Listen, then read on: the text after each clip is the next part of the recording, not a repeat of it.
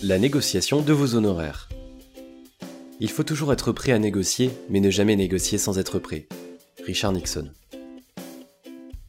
Malgré une approche de prestataire de service et non de demandeur d'emploi, vous ne pourrez probablement pas déroger à la question de vos honoraires dès le premier entretien, voire même dès l'étape préalable à l'entretien.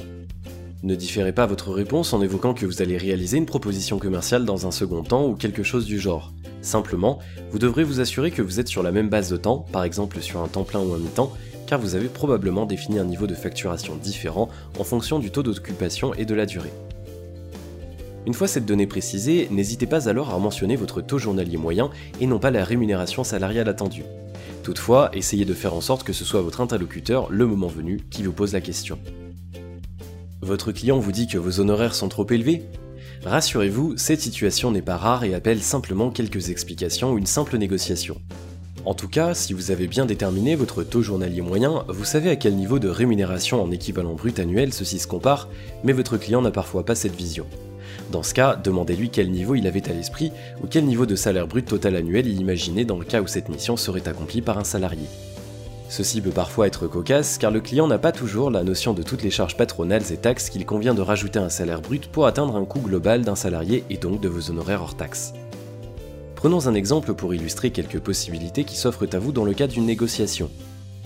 Par exemple, vous visez une mission de 4 mois à temps plein et souhaiteriez recevoir dans une année l'équivalent de 70 000 euros brut annuels auxquels vous ajoutez des congés payés de 10% et une prime de précarité de 10%,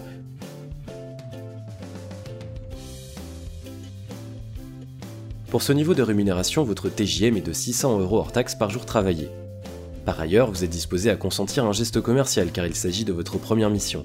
Votre TJM plancher est de 500 euros hors taxe par jour travaillé, vous ne le dites pas bien entendu.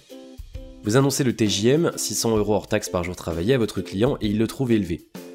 Vous retournez alors la question, quel niveau de facturation mensuelle ou annuelle aviez-vous prévu? Ou, quel niveau de salaire brut aviez-vous à l'esprit s'il s'agissait d'un recrutement au sein de votre société? Voici maintenant quelques cas de figure de réponse du client dans lesquels il exprime ce qu'il avait calculé lui. Un salaire brut annuel de 70 000 euros, vous avez alors deux options. Soit essayer d'obtenir un poste au sein de la société à ce niveau de salaire qui correspond à votre attente, faire preuve de pédagogie car vous êtes sur la même base de coût. Un salaire brut annuel de 80 000 euros. Si si, plus élevé que votre demande. Ceci est possible car votre interlocuteur n'a pas toujours la vision de l'équivalent d'une rémunération donnée en TJM. Dans ce cas, vous avez toujours les deux options précédentes, mais vous auriez peut-être intérêt à essayer d'opter pour le recrutement au sein de la structure, plus favorable. Un TJM de 500 euros hors taxe par jour travaillé. Dans ce cas, l'effort financier qui vous est demandé représente une baisse de votre TJM de 16,6%. Vous savez qu'en moyenne, un temps plein représente 18 jours de travail par mois, vous pouvez alors proposer de travailler 16,6% de jours de moins, soit 3 jours de moins pour un total moyen de 15 jours par mois, tout en conservant votre TJM de 600 euros. Ou si vous avez déterminé que votre TJM minimal était de 500 euros, alors la proposition qui vous est faite est au niveau de vos attentes minimales, à vous de juger de sa pertinence.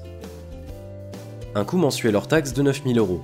Dans ce cas, vous pourriez proposer de travailler non pas un temps plein mais 15 jours par mois, 9000 divisé par 600, ainsi vous conserverez le même niveau de facturation journalier. L'idée ici étant d'essayer de ne pas baisser son coût journalier. Ou si vous aviez déterminé que votre TJM minimal était de 500 euros, alors la proposition qui vous est faite est au niveau de vos attentes minimales, à vous de juger de sa pertinence. Un TJM de 400 euros, dans ce cas, il y a aussi des propositions qu'il faut savoir refuser. Dans tous les cas, si vous consentez à un effort financier, vous pourriez essayer d'obtenir soit une part variable en fonction d'objectifs clairement identifiés, soit vous pourriez convenir d'évoquer le sujet en cas de prolongation de la mission.